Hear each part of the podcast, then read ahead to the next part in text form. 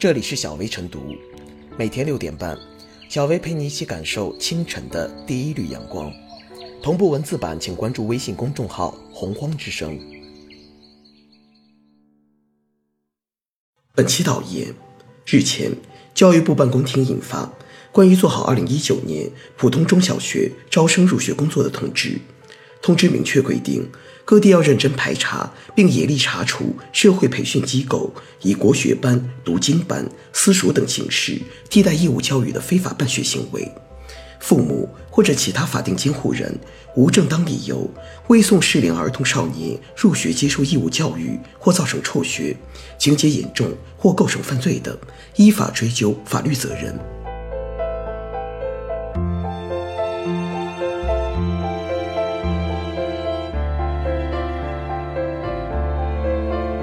国学班不能反客为主，想取代义务教育的国学班被叫停是迟早的事，但围绕国学班的争议恐怕没有那么容易尘埃落定。中小学生到底该不该学国学，这个事本身并无争议。我们的先人留下这么灿烂的文化，自然需要一代代传承下去。国学不仅应该学，还应该好好学。争议在于怎么学，学什么。一个重要的前提不能丢，那就是在保证义务教育、正常教育的前提下学，力所能及的学，有能力、兴趣的不妨多学一点。学龄儿童参加义务教育是法律规定，学国学可以，但取代义务教育、脱离义务教育这一体系就非常不可取。也不是什么国学班都可以上的，有些国学班缺乏系统的教材，只是凭热情和经验在教学。有些国学班的师资都是个问题，想复制古代的私塾，可是有几个老师能复制古代私塾里那些教书先生的功底？又有几个老师可以充当国学路上的启蒙者、领路人的角色？有些国学班，则是搬一些古代科举体制的办法拿到现在来用，完全与社会脱节。有些国学班只聚集在四书五经这些著作上。往往忽视了国学中别的精华，这样的国学班只怕功底没打好，口味儿反倒给读坏了。更有些国学班完全是包装之下的圈钱手段，金玉其外，败絮其中。更要弄清楚国学班学的目的是什么。国学本身是一门深奥的学问，值得一辈子好好研究，但这条路并不适合所有人。未来的国学大师也不是通过这种方法就可以简单复制出来的。你真的以为把孩子摁在案板上，天天摇头晃脑就能学会国学？对大多数中小学生而言，国学是他人生成长的一个基础学识，不可能是全部。哪怕存在一小部分有这方面天赋的，正确的学习方法也是打好基础，埋下种子，让他在未来萌芽，而不是现在就想要一个结果。社会这么多年形成的一整套现代化教育培养体系，是中外教育专家、社会各界反复试验总结而成的一种非常成熟的模式。其科学性就在于德智体美劳全面发展，在学习过程中寻找人生方向，寻找兴趣爱好，而不是一开始就设定方向。不学不接触，除了国学，你怎么知道孩子的未来不是一个科学家？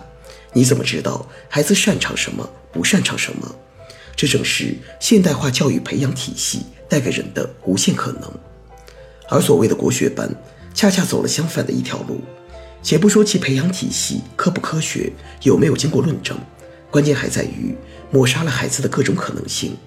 作为家长，你没有权利剥夺孩子的选择权，而往往家长与孩子的选择是错位的，而这样埋下的隐患。可能一生都补不回来。脱离了义务教育，上哪拿毕业文凭呢？又怎么迈过高中乃至大学的门槛？又用什么方式获得社会的认可？学国学有热情是好的，但热情不能替代理性，更不能指望脱离社会现实自我存在。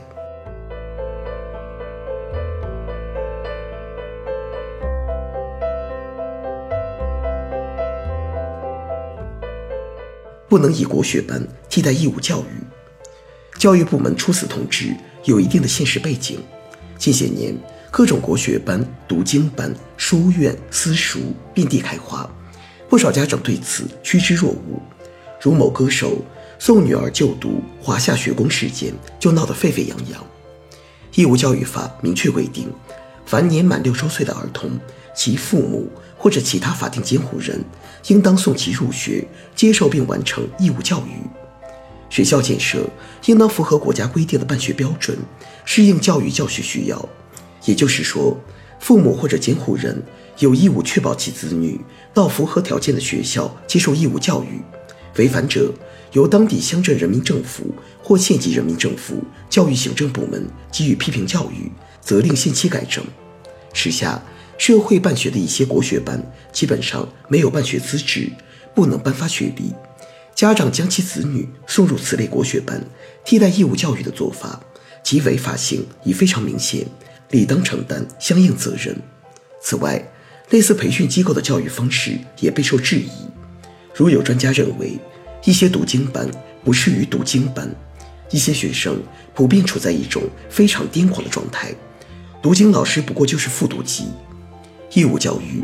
作为经过论证和实践证明的能全面提高儿童知识素养、培养其健全人格、健康体魄、学习能力、交往能力、生活能力的教育方式，不仅有利于促进儿童的全面发展，而且是让儿童接受更高水平教育、走向社会的前提。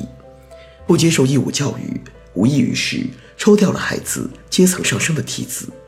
当然，让孩子学习传统文化并无不可。学校中开设国学课堂也有一定道理，这是对正规教育的有益补充，有利于扩展儿童的思维和认知能力，助其多元化发展和成长。但千万别以国学教育替代现代教育，否则就是拿孩子的前途开玩笑。